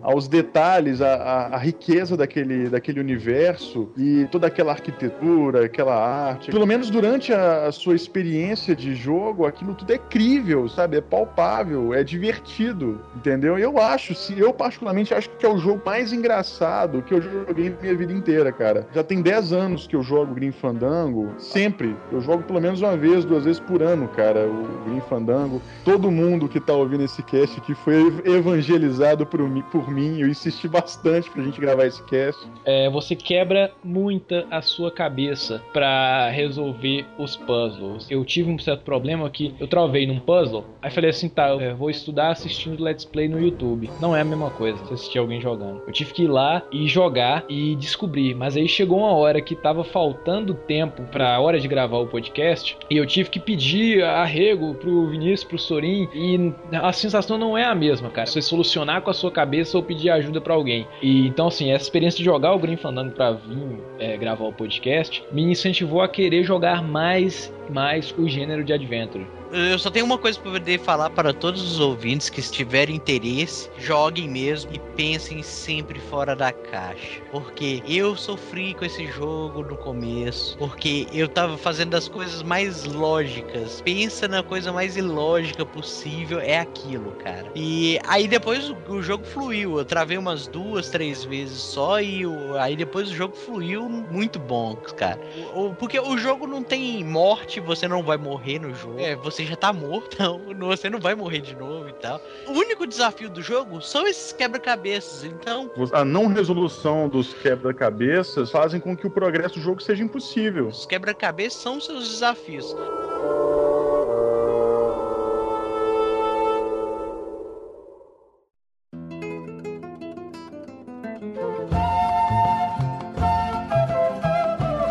O que, que vocês acham? Merece ou não merece um, um, remake, cara, na Xbox Live, PSN, blá blá blá? Porque só lança no remake agora, só é lançado nesses lugares. Então, acha que merece, cara? O Monkey HD eu joguei, em remix em HD ficou muito foda, que ele é 2D e todo em concept art, eu acho que merece mais do que o Monkey Island, imediatamente um remake. Vou além, eu acho que merece um filme no mesmo nível de Noiva Cadáver ou Estranho Mundo de Jack. Eu acho que todo o universo que você tem naquele mundo todo, o enredo, toda a história merece um, a, algo mais. Eu acho que com que as outras pessoas tenham acesso a, a isso, entendeu? E é uma história rica e madura pra caramba que qual, pessoa de qualquer idade consegue entender quem jogou depois de adulto, igual eu, consegue, cara, ver os mínimos detalhes, a, os duplos sentidos que eles colocam. E, cara, isso que abrange todas as idades. Entendeu? Se uma criança joga, não vai enxergar maldade naquilo dali vai gostar. Um adulto já vai ver com outros olhos e vai gostar também. Eu tenho uma coisa para eles enfiarem na pasta. O palhaço pega o balão e faz assim, ó.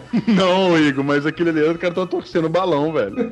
ah, mas aqui, rapidinho. Qual que é o coisa do easter egg que você falou, cara? Ou você só ah, vai falar no...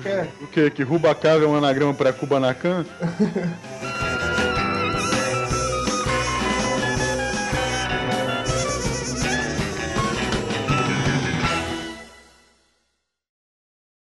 Se até aqui você se interessou pelo game, pela sua qualidade, a gente garante que é um jogo muito divertido que vai proporcionar aí muitas risadas, muita diversão e muita resolução de puzzles. Se você se interessou até aqui, pare de ouvir esse podcast agora, porque a gente vai entrar em detalhes sobre a história do Green Fandango. É, não, não para não, porque você teve 12 anos para poder jogar o jogo e se não jogou, foda-se, vai ouvir até o final do Vai se fuder igual eu.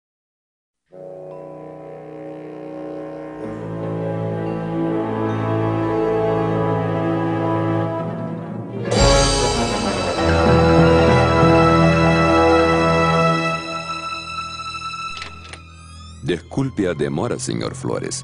Estou pronto para levá-lo agora. Manuel Calaveira, o jogo começa com ele vendendo um pacote de viagens pro Celso. Né? Você vê que o Manuel ele tá trajado como a gente conhece a morte, a Dona Morte da turma do Penadinho, o Green Reaper, o ceifador sinistro. E segundo ele descreve, a pessoa tem que pegar o dinheiro que, com que ela foi enterrada e comprar um pacote de viagem. Ou então se qualificar para um determinado pacote de viagem que vai tornar melhor a passagem dela pela Terra dos Mortos até chegar ao nono submundo. Em outras palavras, tudo que você- faz na sua vida, você vai desbloqueando achievements na Terra dos Mortos, saca? São seus pacotes de viagem. Tem toda uma, uma burocracia pra você morrer, né? Essa burocracia não acaba aqui nesse mundo. Lá você encontra o cara e tem que assinar papelada, documentação e para poder partir da sua viagem. Faz uma análise de crédito. Se o seu crédito é pré-aprovado, Porque não basta só ter dinheiro, entendeu? A pessoa também consegue um bom pacote de viagem de acordo com o quão boa ela foi em vida, né? dependendo da quantidade de pecados que ela cometeu e as bondades. Coloca na balança, faz a análise de crédito, a pessoa qualificada para a viagem dos quatro anos, da eternidade lá. e o primeiro cliente do Manny no jogo, o cara se qualifica pra uma bengala. O cara é Excelsior Line. Porque tem bússola ainda, né? Ahá, sim, o caminho é esse. A linha Excelsior. É, é linda. Essa bússola no cabo será muito útil também. Aí na saída ele até pergunta, pô, eu gostaria de ir com você e tal, mas ele fala, por que você não vem e tal? Você podia me ajudar. Fala, ah, não posso porque ainda tem algumas coisas pra fazer aqui. Aí o cara fala, é, realmente ainda tem gente que tá pior do que eu. É aí que o, que o Tim já insere o conceito do castigo na, na Terra dos Mortos, né? Todo mundo ali tá morto. Algumas pessoas, essa coisa de não merecer um pacote de viagem tão bom. Outros têm que pagar seus pecados na Terra com serviço público. Como que cada conceito daquele mundo é introduzido assim em uma linha de texto. É. Isso é muito bacana. E o bacana é assim, o Manny, ele trabalha no departamento da morte, que é justamente o departamento encarregado de despachar essas almas, né, de buscar ceifar aqueles que acabaram de morrer, para poder levar a alma deles que estão presa dentro do corpo, que é representado por aquele aquele Pacote, velho, de, de pão mesmo, velho. O pacote de pão.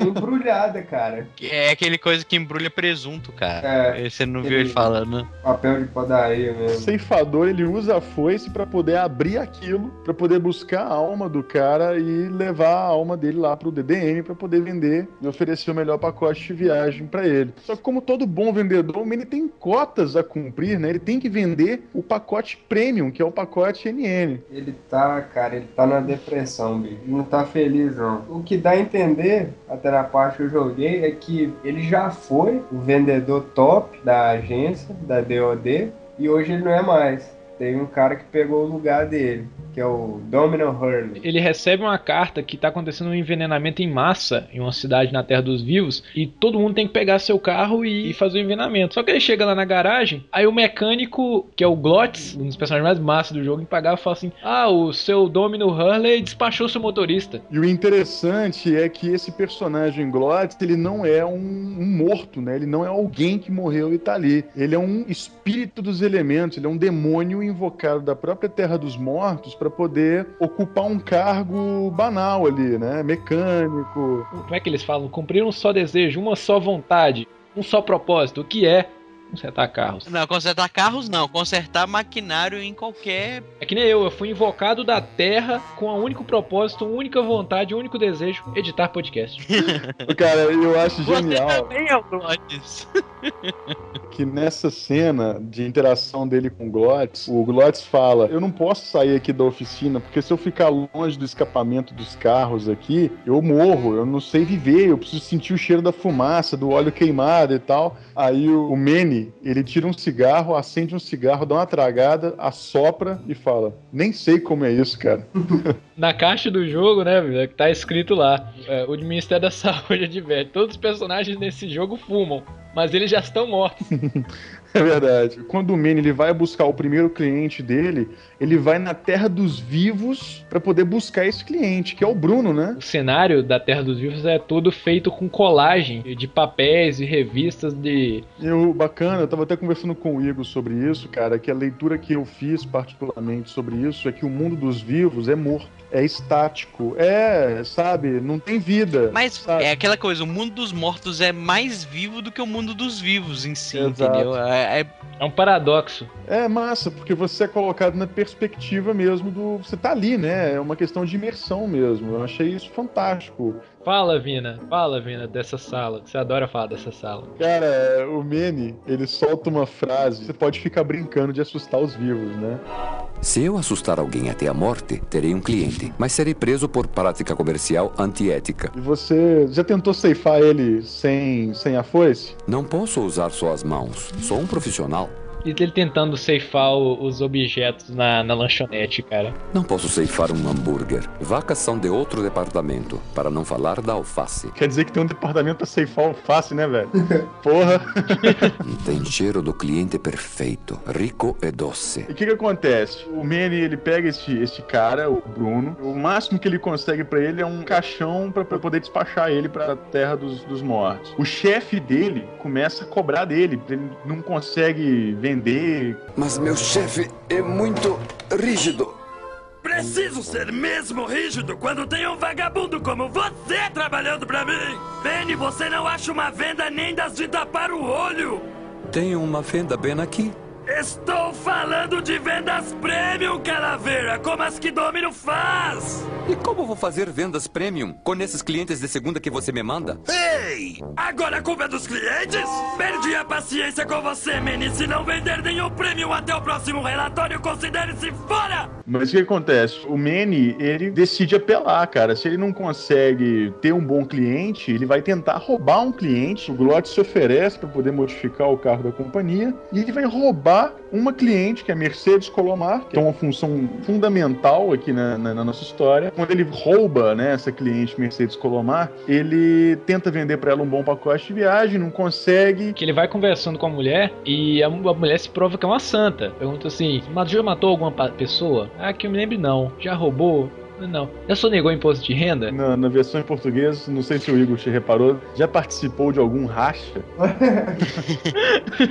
Ela falou assim: posso fazer alguma coisa ruim agora, se isso for ajudar? Ah, não ia adiantar. E ele acaba não conseguindo qualificar ela pra um pacote. E é aí que o Manny começa a desconfiar que realmente tem alguma coisa errada, porque a mulher realmente era uma santa, não conseguiu achar nada, nenhum pacote que se adequasse para a situação dela. Aí ele é demitido do departamento da morte, é preso, e eis que surge alguém para poder explicar a história, né? O que que tá acontecendo no departamento da morte. Ernesto Guevara, morto. É o icônico Salvador Muito bom, viu? Da Aliança das Armas Perdidas, né? A gente aqui no Brasil, a gente tem muita gente admiradora do Che Guevara e tal. Lá nos Estados Unidos, cara, as pessoas, na grande maioria, não gostam dele, sabe? Tem gente que chama o Che Guevara até de nazista, que é uma coisa completamente mal informada e nada a ver. Então o Che Guevara não é uma figura popular nos Estados Unidos e muita gente que jogou o jogo lá provavelmente não entendeu a piada. Viva la Revolução! Viva la Revolução! Muito legal, cara. O Salvador explica que existe uma rede de corrupção no Departamento da Morte que pega o bilhete número 9 das pessoas que são boas em vida e vendem esses bilhetes para pessoas muito ricas que não foram assim tão bons em vida para poderem ir para ir para paraíso, né, cara? Pro nono submundo, a terra do repouso eterno. Engraçado que o Manny pergunta pra ele: Ah, que sentido faz você vender com dinheiro se todo mundo morto? Aí o, o Salvador fala assim: Ah, tem gente que acha prazer até aqui nessa terra, então prefere ficar aqui e ficar fazendo esse tipo de negociação e intriga. O mundo dos mortos, ele tem uma economia, né? Tem gente que tá ali, que quer ficar ali, que gosta de ficar ali. Mas aí vem aquele ponto que vocês falaram. É aquela coisa de não conseguir se largar dos bens materiais, saca? É jornada rumo a. Não é santificação, cara, mas aquela coisa de desligamento do mundo material, saca? Que eles não conseguem fazer, entendeu? Entendeu? E por isso que eles são daquele jeito. Engraçado que, segundo uma boa parte das crenças, essa jornada de aprendizagem, amadurecimento e desprendimento das coisas materiais é uma coisa que você tem, deveria fazer aqui na vida. Aí lá é como se fosse uma segunda vida para você fazer essa, esse teste de novo. É, basicamente. Mas nada do que eles fazem no, no mundo dos mortos tem alguma consequência para poder ir ou não pro nono submundo. Obviamente é um mundo que tem um policiamento, tem leis e regras como um mundo normal, mas nada do que eles fazem no mundo dos mortos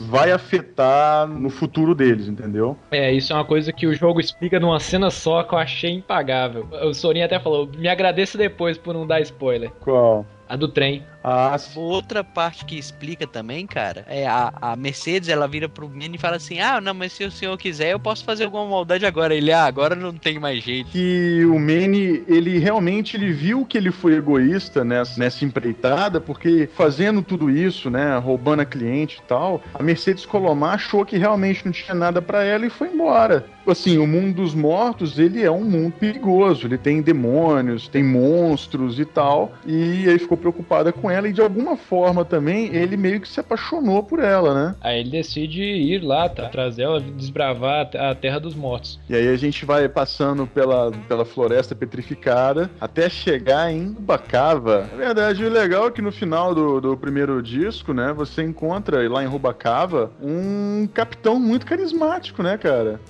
Velasco. Velasco. O capitão que usa, um tapa-olho, aí o Manny pergunta pra ele: o que tem debaixo desse tapa-olho? Aposto que não é um olho. O Manny fala da mulher que ele perdeu, aí ele. O Velasco vai falando também, ah, eu também perdi alguém assim. É, perdi alguém. fala- o Velasco fala, eu vi ela indo embora, não sei o que e tal. SS La Mancha era o seu nome. É, de navio. O massa é que você acha o SS La Mancha lá pra frente do jogo.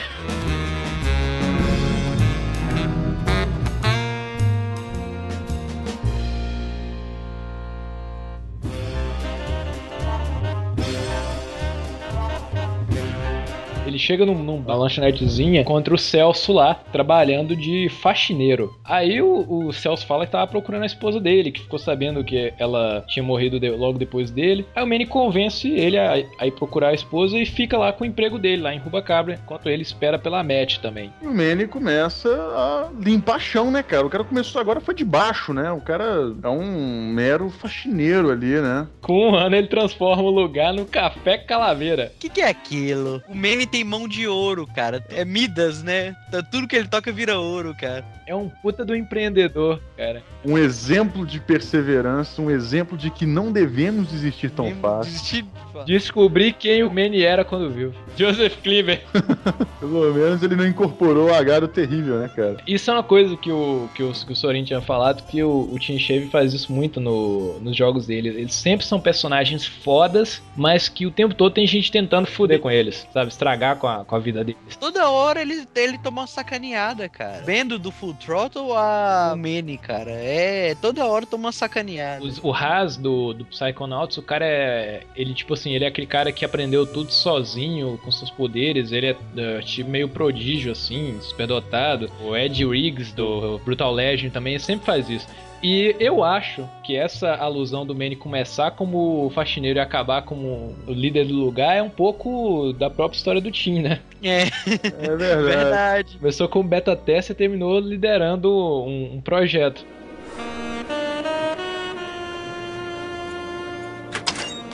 Ei, chefe, você não vai descer? Tem um cliente procurando por você. Você sabe que não gosto de me misturar com clientes. Bem, mas com este você vai querer se misturar. Ela parece ser seu tipo. Como o Vina falou, o jogo sempre se passa no Dia dos Mortos. Aí você vê que em um ano, além do, do Manny ter feito o, o cassino e tudo, ele passou o rodo, né? Pior que a Ramona Flowers. No primeiro disco, você passa em poucos cenários ao longo do jogo. É basicamente a cidade de Elmarrow, ali, ali dentro do Departamento da Morte. Mas já no, no segundo disco, a, a cidade de Rubacava é muito bonita, cara. Ela é linda. A arquitetura, o, o interior da, dos cenários é muito bem feito, cara. É muito, muito massa mesmo. Detalhe pro o Boina Azul, quando você chega lá, pra quem viu o Dog Funny, vai reconhecer de cara um monte de gente vestido igual a, a irmã dele, a Julie. É Judy, é. É, Judy. Judy, que é aquela galera com gola rolê, é, óculos escuro, boina e vive falando poesia e estalando os dedos. O ideais socialistas, né? Ideais socialistas, gostam de teatro e fumam narguilé. Ossos nos ossos nós dançamos, com pés que nem tocam o chão. Para a música e então notamos o som vazio da escuridão. Se em vida nosso amor foi um tango, e isso ninguém pode negar, continuamos neste green fandango até podermos em paz descansar. Ele, ele em Rubacabra, ele vê a. a Chupa-cabra? Chupa-cabra? Aqui, deixa eu contar. O Manny vê a Matt indo no navio com o Domino, aí ele tenta chegar até ela e ela joga uma garrafa de champanhe na cabeça dele. Ele não entende por quê daquilo, só que aí ele vê que ele tem que encontrar algum jeito de sair de Rubacabra. E ela tava com o Domino, né? Né, ele precisa dar um jeito de entrar no navio com o Capitão Velasco. O Velasco fala que para ele o Glotz ir, ele tem que encontrar ferramentas pro Glotz e conseguir um cartão do sindicato para poder se, se colocar como, como trabalhador. Para poder fazer essa, essa carta do sindicato para ele, ele encontra um personagem que é o Chautilha Charlie, que é um falsificador, que depois você vai descobrir uma outra coisa sobre ele. Ele pede pro Chautilha fazer o cartão do sindicato falsificado para ele. Em troca, o, o Charlie pede pro Manny conseguir uma maleta que ele esqueceu na cantina do clube de apostas de gato, as corridas de gato. É o Campus Felídeos, né, cara? Você entra lá e você fica ouvindo as narrações da corrida de gatos. Cara, o nome dos gatos são os melhores, cara. Já dá ideia de um monte de nome que você pode colocar no seu gato, né? Miaurício, Pelúcio, Arigato. Sarda pra se coçar, Arigatô, Fogo no Rabo. Dança com ratos eu achei melhor. É muito bom, cara. Pra poder conseguir as ferramentas pro Glotz, você consegue um, li um livro com a estrela vermelha, que é o livro de- da, da Revolução do Proletariado, pra você poder eh, entregar pras marbelhas. São as operárias que constroem os barcos. Aí as marbelhas começam a revolução lá e uma das marbelhas é presa. Pra retirar essa marbelha da cadeia, você precisa de um advogado. Aí você vai lá no clube do Campos Felix e encontra o Nick Verag, que tá tendo um caso com a mulher do Maximilian, que é o dono do, do Campos Felizes. E você, para chantagear ele, a Lola conseguiu uma foto da mulher do Ma- Maximilian traindo ele com o Nick. Aí o Manny tenta chantagear ele em troca dele libertar a Marbelha lá. Além disso, lá no campus, ele encontra a maleta do Chautila Charlie. Quando ele abre assim, a maleta tá cheia de bilhetes número 9. Aí começa ali um pouco do de volta o mistério do DDM que tava meio apagado até esse trecho do jogo. Porque esses bilhetes, igual eu falei, são contrabandeados para serem vendidos para ricaços ali no mundo dos mortos. Só que o Manny fala posteriormente no jogo que o bilhete número 9, fi- ele fica pulando e ele vai de encontro ao seu dono, quem merece ele. E aqueles bilhetes eram sem vidas. Aí, o que eu não entendi aí, aqueles bilhetes não se mexiam porque eram falsificados ou porque o dono dele não estava ali? Porque o dono Não, não, mas não, não, não. É porque eles são falsificados. Porque Ah, tá. ele ainda vira e fala assim: não, eles ficam se mexendo e quando o seu dono tá por perto, ele chega a saltar para a mão do seu dono, saca? Tipo Na assim. saída do Campos Felizes, o Chautila Charlie aponta a arma pra ele, pega a maleta. Só que ele continua, ele vai, consegue que o Nick E pega a maleta, mas ele, ele entrega o cartão do, do, do sindicato pro Manny. Para poder fugir de barco lá, de navio, com o Velasco, né? Ele consegue sair de Rubacabra junto, junto com o Glotz e passa de novo um ano. No dia dos finados do dia seguinte, o Manny virou capitão do navio. Olha só, né, bicho? O cara mais uma vez subindo na vida, mostrando que não tá pra brincadeira. O cara largou o Café Calaveira, largou tudo que ele construiu ao longo de um ano, né? Não era pouca coisa, o cara já tinha um clube noturno e começou lavando colvés de navio. E um ano depois o cara era capitão, né, velho? Capitão Calaveira. Você já leu aquele, aquele livro, O Segredo da Mente Milionária? Eu tô lendo ele aqui, parte dele é contando a história do criador do Habibs. Ele montou três franquias de sucesso antes de montar o Habibs, que foram compradas por, por olheiros, sabe? Ele chegou ali, ele fez uma padaria, a padaria cresceu pra caramba em um ano, chegaram uns caras, compraram a padaria dele e a padaria quebrou. Depois ele inventou o rodízio de pizza, primeiro o rodízio de pizza do Brasil, e depois ele fez uma outra franquia de lanchonetes antes de criar o Habibs. O cara tem um toque de ouro, o cara começou do, começou do zero e foi de novo três vezes. Você tá me dizendo que o Criou o Habibs. Eu lembro que quando você desce no lobby, velho, DOD, Aí você fica olhando pros quadros, né? Aí tem o quadro do trem que ele fala, ah, esse é o número 9, não sei o que lá. Aí tem do lado da sala de tem o do navio. Ele fala, ah, tá, às vezes eu fico imaginando como deve ser trabalhar no navio, mas por outro lado eu fico imaginando se eu tivesse lá eu só ia descansar quando eu fosse capitão. Exato, ele fala, pelo meu espírito de competitividade, É. né, só ia descansar quando tornasse capitão. Peraí, você quer dizer que ele ficou enrolando por um ano de encontrar a Matt porque ele não. O cara vai chegar pra mulher e falar, olha, agora eu tenho um navio. Ele chega em Puerto Zapato e Puerto Zapato it's a trap. It's a trap! É, cilada, Bino. É uma cilada vindo. Aí você liga o motor pra trás assim e ele e o Got sai meio do mar assim. e acabam afundando. Tá no mar lá tudo escuro assim, aí vem passando um com a lanterninha assim na cabeça. Como é que é o nome dele? Chepito. Eles chegam num lugar onde o Domino tá escravizando um monte de, de pessoas pra poder minerar alguma coisa ali pra ele. E ele encontra de novo a Mercedes Colomar. E é nessa parte também que o, ele encontra os Angelitos, que a gente mencionou no início do podcast. São crianças enjoadíssimas, cara. E a Mercedes, ela, ela meio que é madrinha deles ali, né? Tá ali pra poder cuidar deles. Que aí você descobre que a Mercedes tá com o Domino ali, que é justamente por poder salvar os angelitos. Ela teme pela vida dele, pela morte dele, sei lá como é que eu vou me referir a isso. O Manny troca com o Chepito. O Chepito aceita qualquer coisa em troca de qualquer coisa, né? Aí troca um martelinho minúsculo por uma, uma britadeira. Quebra tudo. E lá embaixo, porque esse lugar que é a quina do mundo, lá embaixo o, o Glotz caiu lá e encontrou o SS La Mancha, o amor da vida do Velasco. E o Glotz tá lá consertando. Aí você puxa de novo lá, o La Mancha, você consegue tirar a Mercedes de perto do Domino.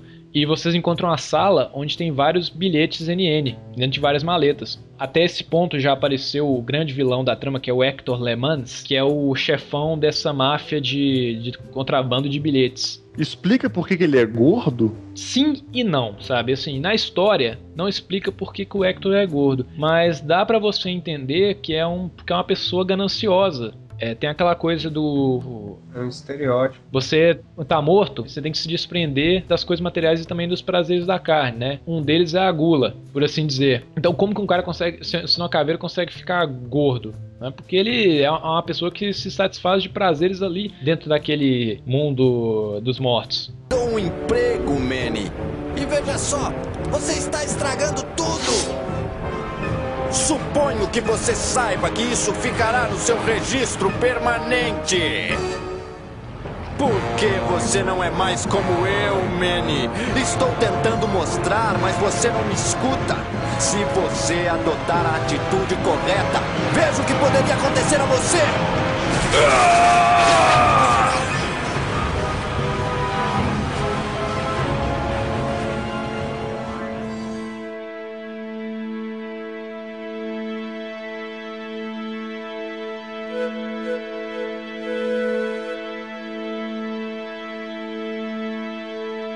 Na saída da quina do mundo, de quebra ele encontra o Domino. Aí tem uma a briga de foice ali, literalmente. Só faltou ser no escuro, cara. Me- Explica aí pra quem não é entendido dessa expressão, o que, que é briga de foice?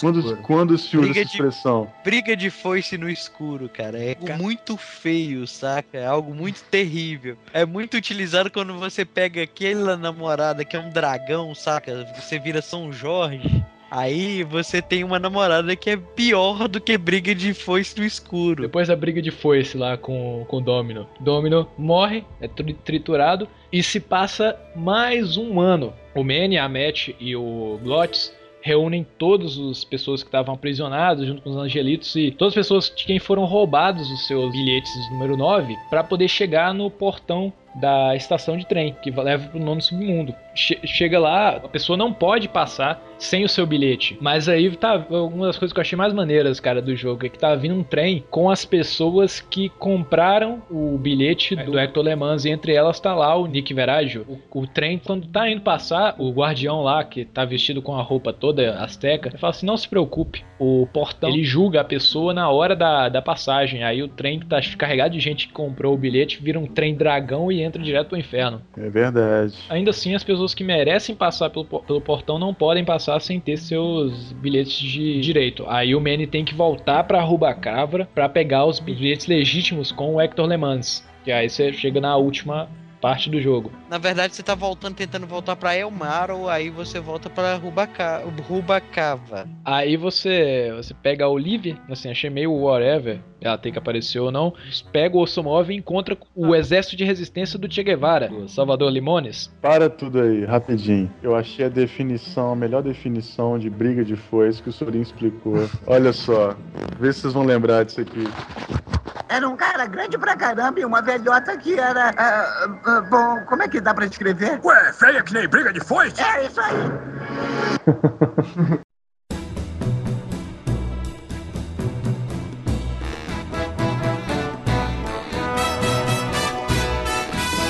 E a resistência tá instalada ali debaixo do, do cassino, do quartel dele. Você tá já debaixo do- do- das ba da base, né? Do... Então, tipo assim, só que você não pode entrar no, no, no cassino à toa. Então você tem que procurar um disfarce primeiro. Aí entre você e você vai até a sala do Hector Le Mans. Aí você encontra de novo com o casal Flores, cara. Celso e a mulher dele.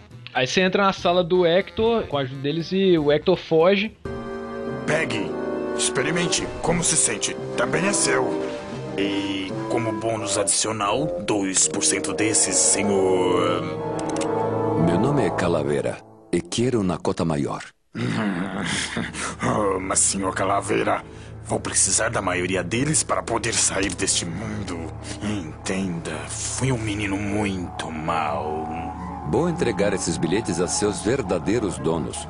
E vou entregar você a pilha de adubo. Correr atrás dele né, nessa hora e ele deixa cair a maleta com os bilhetes o verdadeiros, tanto que um vai e segue a Mercedes e você continua, você pega um carro com a Olivia, que, só que a Olivia tava trabalhando pra ele também e acaba matando o Salvador Limones, mas você chega na estufa. Isso é uma coisa legal do jogo, quando você tá conversando lá com o legista, o Mandrilho, ele fala assim, né, que na vida você dá flores como presente pras pessoas, né, como um bom sinal. Aqui na morte as flores têm uma carga muito pesada, porque a morte dentro da morte, as pessoas não morrem no universo Fandango, elas brotam. Você vê que não tem muita vegetação nos cenários e a estufa do Hector é sinistraça. No que você, em qualquer outro jogo, a sala do vilão final seria algum lugar com formato de caveira, seria algum lugar feito de ossos, assim, pra ser sinistro. No Grim Fandango, o lugar da batalha final do vilão mais sinistro de todos é um- uma estufa. É, o mais massa é que o Manny, ele assusta quando ele vê aquilo, ele vira e fala assim, pera um pouquinho, tudo isso aqui são as pessoas que o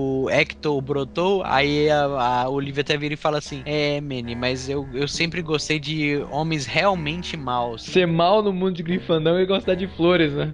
Membrilho, né, que é o formado em botânica forense, ele, ele fala da, desse significado da inversão de valores, que em vida, em vida, se você gosta de flores, você vira florista, né? E na morte, as flores significam, representam a morte dentro da morte. Ah, símbolo de dor, né, pras pessoas lá. Exato, o Manny até fala, vou mandar buquê de balões ao invés de flores. Ai, ai, impagável, bicho. A hora derradeira. Cara, você vai dentro da estufa pra poder enfrentar o Hector. O Manny vira e fala assim: E agora, Hector? É a hora derradeira que você vai virar pra mim e contar todo o seu plano maligno, por que, você estava roubando os passaportes? Aí ele vira e fala assim: Não, e dá um tiro no, no Manny com a, com a brotadela. Aí fala assim: É uma pena, Manny, porque ele levou todas as brotadelas de efeito rápido, então essa daí vai demorar uma hora pra você terminar de ser germinado. Aí o, o Manny vai embora, sabe? Porque ele tá com a, com a flor e tá brotando, tá começando a brotar. Aí você tem que usar o único item que tá com você a não ser a foice, né? Então fica muito fácil pra poder retirar essa flor e você volta pro carro. Aí quando você volta pro carro, você conversa com a cabeça do Salvador Limone, que tá lá no traseiro do carro. Fala com ele, ele fala: ah, tem uma arma na, traseira do carro e use ela com sabedoria. A minha última técnica é um, quando eu apertar esse dente explosivo, eu vou florir meu alvo, e mas infelizmente eu vou florir a mim mesmo, né? Aí a Olivia, ela chega apontando a arma pro Manny e pede pra poder sair e pega o crânio do, do Salvador. Aí o Salvador tá na mão dela assim, ela fala, ah, e agora? Tem alguma palavra? Aí ele só, só tem uma. Viva la revolução! Aperta o dente e vira uma granada. É, aperta o dente, aí flore a, a Olivia e morre florido também. Aí o Manny, ele abre a maleta, cara, e encontra todos os passaportes dourados, né, do NN. Um dos, dos tickets vai voando pra, pra, pra perto do corpo do, do Salvador. Aí ele fica, ó, ele, então na verdade ele sempre teve um bilhete. Aí você vai atrás da estufa, você tem uma casa de água que tava, a primeira vez que você viu, foi lá, você viu que a água tava alimentando as plantas. Aí você atira a brota dela na, na água e acaba espalhando tudo lá no, dentro da estufa, entendeu? Aí acaba que. Ele se tranca lá na, na, na estufa, né? E ele é brotado lá dentro. Se quiser. Estão todos aí. E o seu? A empresa me deu um como um tipo de prêmio de aposentadoria. E um demônios vão de graça, certo? Oh, Manny, você sabe que não posso ir com você. Sou um espírito da Terra. Não posso sair deste mundo. Acho que fiquei tão envolvido em salvar pessoas que pensei que poderia salvá-lo também. Sim, mas eu não preciso ser salvo. Gosto daqui. Não estou mais sozinho naquele subsolo graças a você. Tenho um novo emprego e novos amigos. Sou um demônio bem sucedido. Bem, então é isso, não? Vem aqui e dê um abraço. Você foi o melhor chefe que eu já tive. Adeus.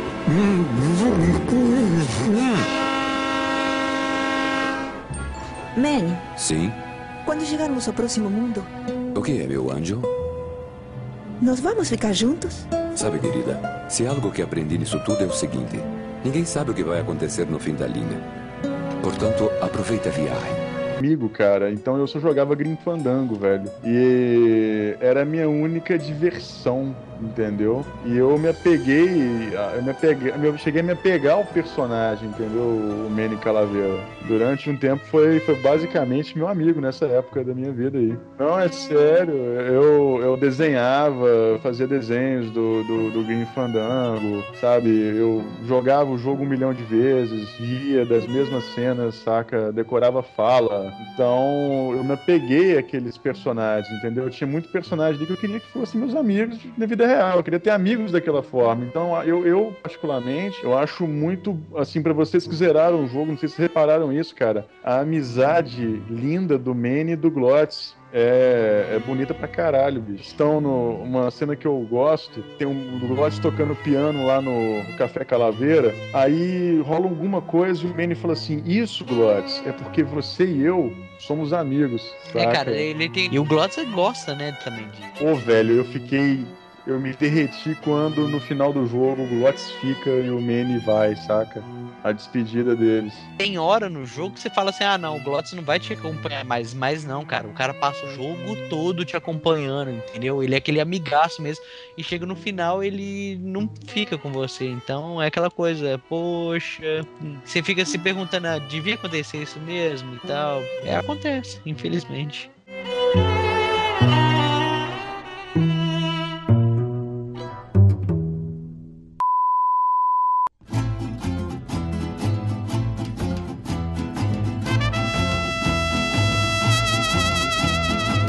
Ergam, ergam, ergueram aí. Vocês têm que sentir a parada, pô. Deixa eu ver um pornô aqui pra ver se ele ergue. Café com Viagra. Pô, eu acho que o elenco inteiro de Green Fandango vocês vão comparar comigo. Por que será? Mas não, cara, mas o eu. Não, o palhaço é o Heriberto, cara. O palhaço é o Heriberto. Não, mas porque todo mundo é esquelético e mal-humorado, cara. Não, não, não, Não, não, Tá não, massa, tá- tá velho. Porra, tô aprendendo um monte de coisa com vocês aí. O Heriberto fica doido. Não, é, eu. Eu. Eu, eu também. Ele já tá pensando Eu não no sa- trabalho de editar por isso. Não, foda-se ele. Aí ele, é esse. Você sabe que eu considero, considero o café solúvel heresia, né? Vina já sentiu minha ira quando ele inventou de tomar café, fazer café solúvel. Cara. Ah, o Eriba, não, não, não, não. Café descafeinado. Também é heresia. Não, ai. Café descafeinado é o paradoxo, né, velho? Não, é o Paradoxo. paradoxo, né, cara? Café descafeinado. Não, é, é igual, café descafeinado é igual bebida alcoólica sem álcool, né? Cada pessoa foi feita no engine, né, velho? É verdade. Qual que seria a engine do Heriberto, cara? Nossa. É Dilma. o engine mal programado, viu? entrar pra, pra Valve, né? Falar, porra, adoro Counter-Strike. Mas o Counter-Strike agora. Né? Adoro Dota, né? O Counter-Strike agora é da Dota. É da, é da Dota. Agora o Counter-Strike é da Valve. É, Mas o, o Tim Shepard, o Tim Shepard é ótimo, né, cara? Ele é parente do. Do. O nome do cara já virou tudo, né, velho? É, Scarface. É, Tim Scarface. Tim Scarface. A gente jogou o jogo, Vina. A gente jogou. A gente ficou enchendo, a gente ficou enchendo o saco da Olivia até ela falar a porra da, da poema. A gente sabia que você ia perguntar se a gente ouviu. Você tentou usar foice nela? Tentei. Eu vou, vou colocar passagem aqui. colocar- pegadinha, pegadinha. Ai, ai. Mas. Que- Não, eu vi uma coisa aqui, cara, que. como é que cevada. é? Não sei. É, não, tem uma coisa lá de. É, também suco de cevada. Tem uma coisa de gengibre aqui também, cara. Que não Coisa de gengibre, vai. O que, que seria o coisa Não, de Eu, gengibre? eu não me lembro o nome, cara. Eu não me tem um, tem um refrigerante aqui que é, que é cerveja. Que é cerveja de gengibre, cara. Mas é um outro coisa que eu vi aqui, cara. Não é quentão, não, né? É o gengibre. Não, não é o quentão. Ah, não, foi você que falou o quentão sem álcool. É quentão, quentão sem, sem álcool, cara. É quentão sem Não, álcool. cara. É, não é quentão, cara. Não é. É o chá de gengibre. É. Não, não, Ah, não precisa mostrar ver. ela, não, não, não, não. Não, não. Tô torturando Eu ponho na edição, eu ponho na edição pra você ficar feliz. Aí, ó. Faz questão.